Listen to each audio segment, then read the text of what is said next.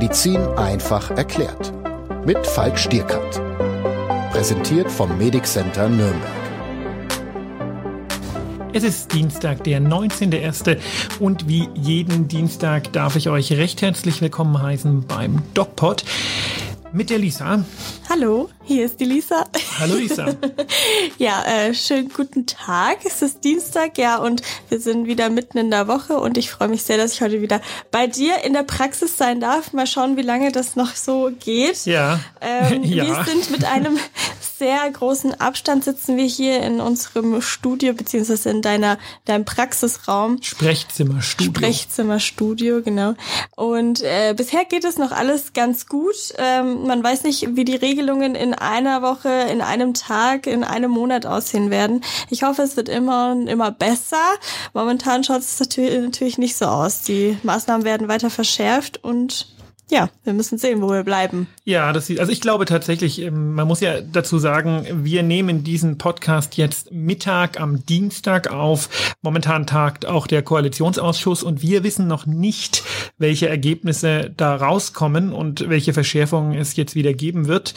Aber ich persönlich gehe jetzt davon aus, dass für Bayern nicht ganz so viel mh, mm, im Petto ist, weil ich einfach ähm, ja, wir haben schon die schärfsten ähm, Regeln und die strengsten Regeln, nicht die schärfsten, die strengsten. Und ich glaube, dass man da gar nicht so viel verschärfen wird. Man wird einfach Deutschland an Bayern anpassen, was das Regelwerk angeht. Da bin ich relativ sicher. Mhm.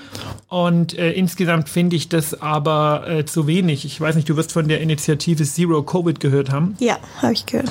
Und ähm, das äh, ist eine vernünftige Geschichte, dass man einfach sagt, okay, also eigentlich müssten wir die Zahlen auf Null drücken ja, und die Grenzen äh, streng kontrollieren, um äh, wieder ein halbwegs vernünftiges Alltagsleben hinzubekommen. Neuseeland hat das im Übrigen so gemacht und bei denen funktioniert das ganz gut. Okay, haben die tatsächlich null Patienten, die Covid-19 haben. Ich weiß nicht, wie der Stand heute ist, mhm. aber die hatten seit langem keine oder nur eine minimale Anzahl an, an Covid-Patienten, ja. Und die Wahnsinn. sind aber abgeschottet. Ich weiß nicht, ob du es gehört hast. Australien hat gestern noch gesagt, also im Jahr 2021 wird man die Grenzen nicht mehr aufmachen. Okay. Welche Grenzen meinst du jetzt genau? Also man darf ja noch überall hin, hinreisen in Europa. Ja, du darfst nicht nach mal, ne? Australien Man reisen. darf nicht nach Australien, ja. Aber genau. das, ist, das macht ja jetzt auch keinen Sinn, quer äh, über den Kontinent zu fliegen, um das Virus dann weiterzutragen, weil im Endeffekt äh, ja, ja, werden Mutationen aus, auch weitergetragen. Ja, ja, ne? aber Australien hat äh, lässt ja niemand mehr rein. Ja, ja nee, und die haben gesagt, klar, äh, da also zumindest Urlaub äh, wird es da nicht geben und was Geschäftsreisen und persönliche Reisen angeht, da muss man glaube ich 14 Tage in Quarantäne, Test machen. Freunde von mir sind jetzt nach Singapur ausgewandert. Mhm. Falls ihr das hört, sie hören eigentlich immer den DocPod, dann äh, beste Grüße. und die mussten also äh, 14 Tage lang in ein Hotelzimmer in mhm. Quarantäne und durften da nicht raus mit zwei kleinen Kindern. Das ist ähm, sportlich. Und ja, also andere Länder handhaben das einfach viel strenger. Wir sind äh, mitten auf dem Kontinent.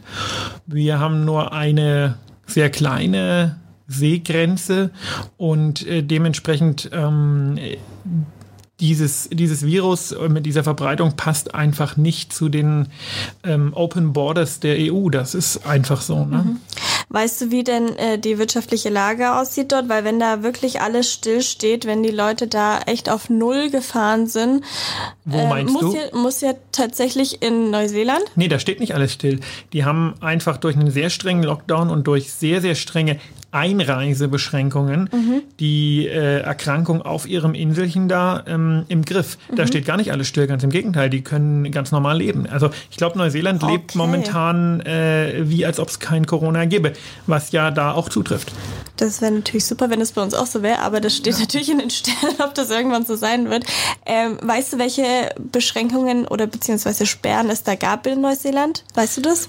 Nein, also nicht im Detail. Die mhm. haben halt ähm, einen sehr strengen Lockdown gehabt, also richtig streng.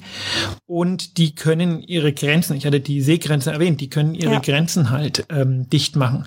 Wenn du kannst nicht nach Neuseeland schwimmen, ja, also wenn die sagen, es kommt keiner mehr rein oder alle, die reinkommen, müssen sofort in Quarantäne, dann ähm, dann ist das so. In Deutschland gibt es zwar eine Quarantäneanordnung, aber die kontrolliert keiner. Und in anderen Staaten, zum Beispiel in Frankreich, gibt es für Quarantänebrecher Haftstrafen. Mhm. Ja, in anderen Staaten wirst du direkt wieder vor die Tür gesetzt.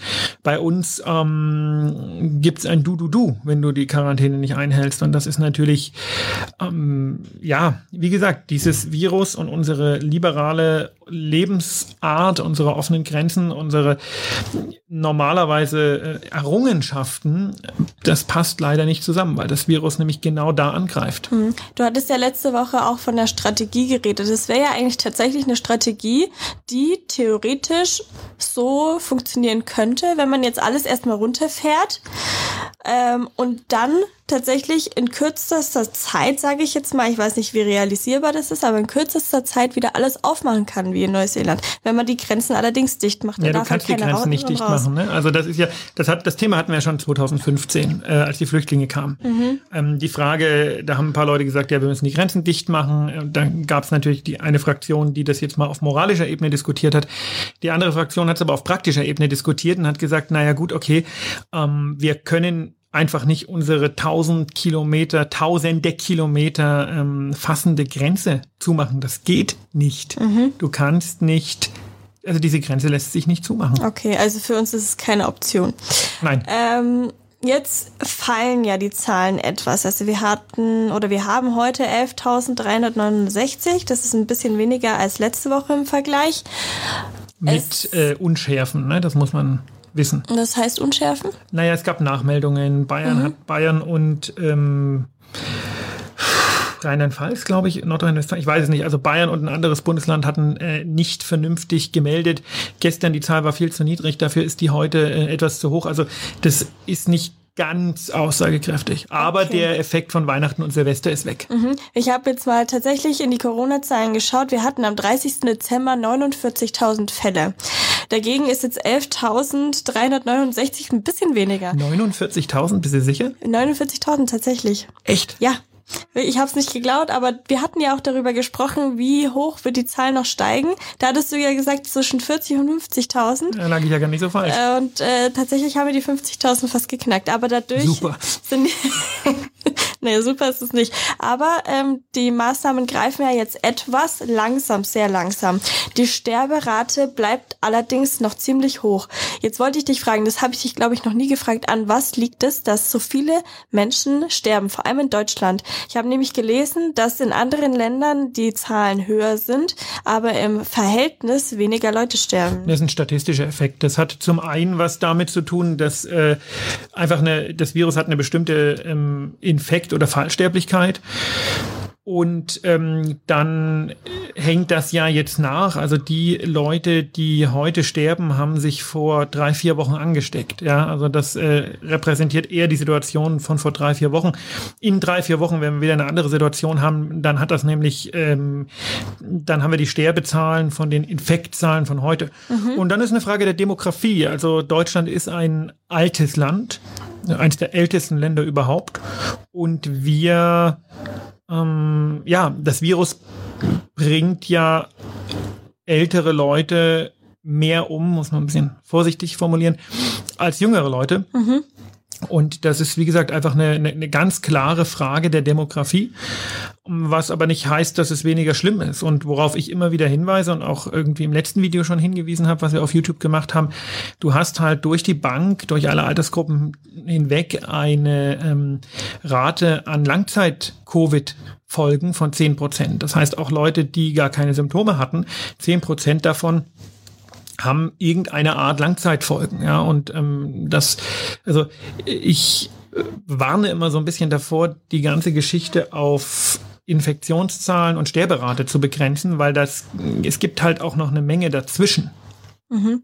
Also jetzt zusammengefasst kann man sagen, wir werden in zwei, drei Wochen sehen, wie tatsächlich die Sterberate von heute ist, im Gegensatz zu den Zahlen, die wir jetzt haben. Also jetzt haben wir 11.369 und es wird dementsprechend in zwei, drei Wochen weniger ähm, ja, Verstorbene Genau, sein, also die, genau. genau. das reflektiert, also mhm. die Sterberate reflektiert einfach die Situation mhm. von vor drei, vier Wochen. Mhm. Weil du steckst dich an, dann hast du eine Inkubationszeit von ja, so zehn Tagen, wenn es mhm. blöd kommt, dann wirst du krank, dann dauert es nochmal zehn, zwölf, 14 Tage, bis du schwer krank wirst, dann wirst du schwer krank, dann dauert es nochmal ein paar Tage, bis du auf die Intensivstation gehst, dann wird dort um dein Leben gekämpft und dann stirbst du und das sind drei, vier Wochen. Mhm. Das heißt, jetzt äh, reflektieren wir im Grunde genommen Silvester. Ja, jetzt haben wir ja Maßnahmen, die ab gestern gelten, sage ich jetzt mal. FFP2-Maske muss jetzt in den, oder beziehungsweise nur in Bayern gelten. Das ist schon kompliziert. Ne? Heute gibt's eine neue Runde, aber wir haben Maßnahmen, die ab gestern gelten. Ja, also, ja. Aber du musst, musst du auch sagen, es ist nur in Bayern, nicht in Deutschland. Das, ich bin immer total verwirrt, weil ich denke immer, das ist für Deutschland, gilt für Deutschland, aber irgendwie, ja. Ja, als Bayer denkt man immer Deutschland ja. und Bayern, wo ist eigentlich der Unterschied? Na, auf jeden Fall müssen wir FFP2-Maske tragen in Einkaufsläden, in Arztpraxen und in Bussen und Bahnen. Das und an Haltestellen. Und an Haltestellen tatsächlich, okay. Ähm, ja, FFP2-Masken eben auch in Arztpraxen, das kann ich ja nochmal sagen. In unseren Medic Center Praxen müssen auch aktuell immer FFP2-Masken ja. getragen werden.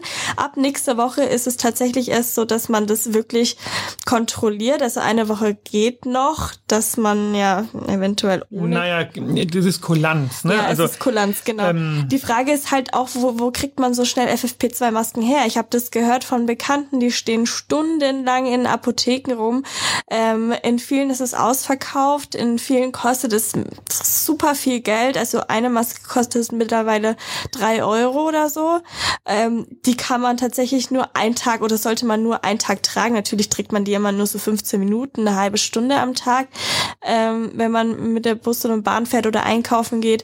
Aber ähm, ja, im Endeffekt ist es trotzdem sehr teuer und ähm, sofort erhältlich ist es natürlich auch nicht. Na, sofort erhältlich ist es. Also wir hatten gestern zwei Patienten, die ohne FFP2-Maske kamen. Die haben wir gebeten, äh, in die Apotheke nach unten zu gehen und mhm. eine zu holen und die kamen nach zehn Minuten wieder hoch. Okay, das ist ähm, gut. Das ist kein Problem. Teuer aber ist das. Aber es ähm, gibt natürlich auch andere Situationen, ne? Also ich habe hab Ja gut, aber es war gehört. ja genug Zeit, sich auf dieses Thema vorzubereiten. Und, ähm, eine Woche. Man muss, man, ja, man muss einfach sagen, ähm, die, also in Geschäfte gehen, Bus und Bahn zu benutzen, in die Arztpraxis gehen. Das sollten ja die Ausnahmen sein. Die Leute sollen zu Hause bleiben. Mhm, ja, genau. na klar muss ich einkaufen gehen, aber wenn ich einkaufen gehe, kann ich die Maske auch mehrmals benutzen.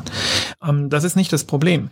Ähm, die Maske ist doch kein Freifahrtschein, sich frei zu bewegen. Die Leute sollen mhm. zu Hause bleiben und wenn sie nun mal rausgehen, dann müssen es halt FFP2-Maske aufsetzen und das ähm, da gibt es wirklich Vor- und Nachteile. Also viele von meinen ärztlichen Kollegen sehen das sehr, sehr kritisch, weil die FFP2-Maske im Gegensatz zur ganz normalen, zum ganz normalen Mund-Nasenschutz, äh, OP-Maske, tatsächlich ähm, eine gewisse körperliche Konstitution braucht, um sie tragen zu können. Ich habe die ja immer an und im Dienst auch und gehe mal drei Stockwerke, also ich bin fit, ja, aber gehe mal drei Stockwerke mit einer FFP2-Maske nach oben, dann kriegst du keine Luft mehr. Hm. Das sind Masken, die tatsächlich ähm, die ähm, das, das körperliche Niveau einschränken und ähm, damit muss man umgehen können. Das muss man mal gemacht haben und das ist, da darf man sich nicht überschätzen.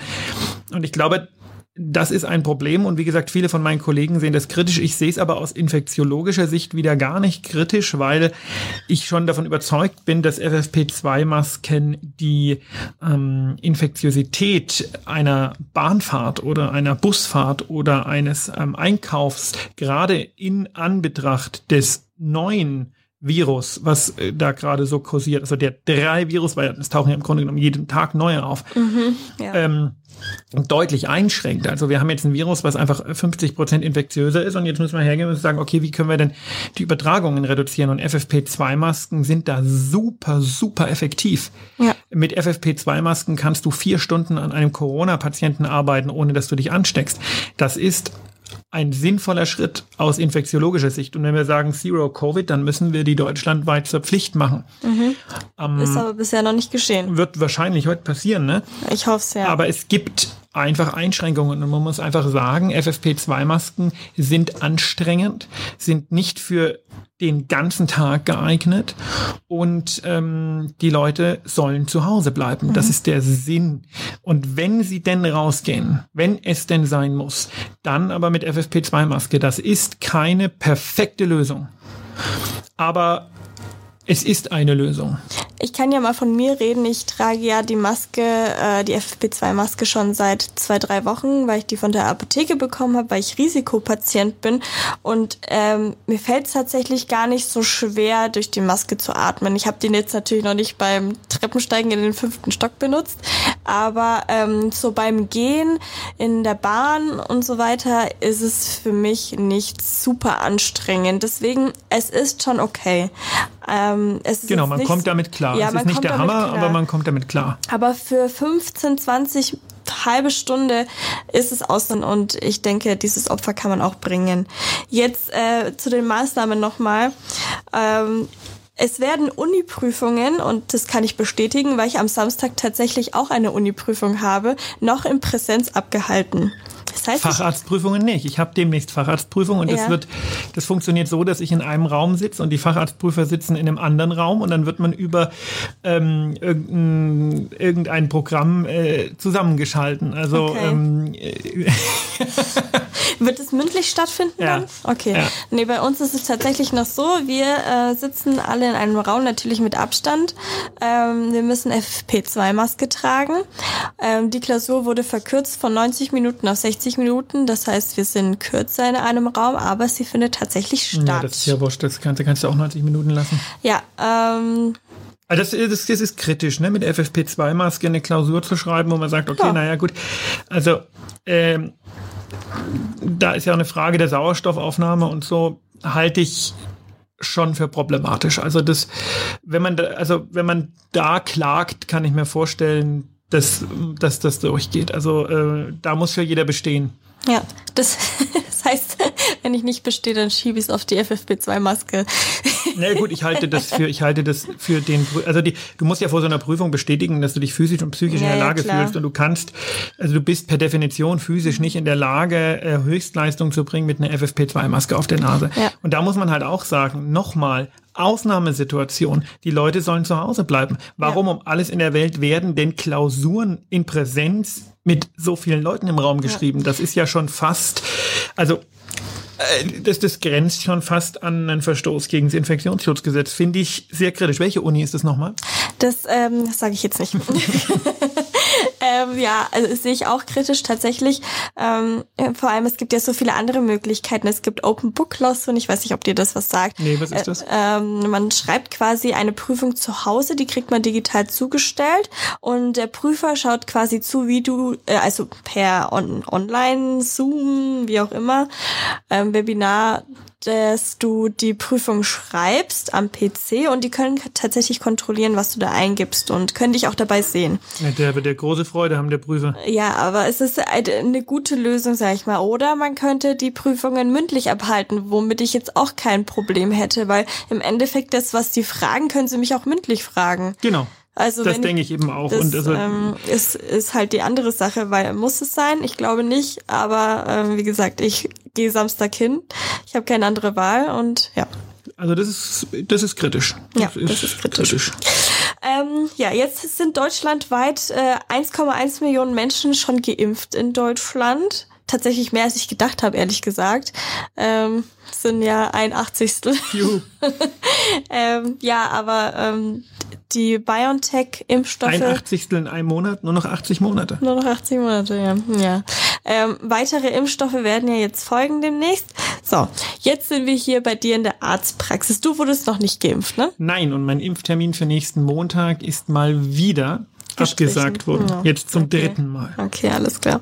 Wie schaut denn aktuell dein Praxisalltag aus? Also ich kann mir vorstellen, dass natürlich, du hast letzte Woche schon gesagt, weniger Patienten kommen, ähm, aber grundsätzlich, wie verhalten sich diese? Wie, wie machst du das in der Praxis? Du bist ja dein eigener Herr in der Praxis. Jawohl. Ähm, wie, wie gehst du damit um?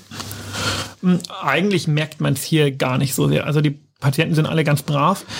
Ähm, haben eine FFP2-Maske auf. Du siehst es hier im Sprechzimmer, gibt's äh, auf dem Boden klare Markierungen, bis wohin der Patient darf. Mhm. Bei der körperlichen Untersuchung ist es ein bisschen schwierig. Ähm, da muss man eben echt drauf achten, dass die Maske ordentlich sitzt, beim Ultraschall auch.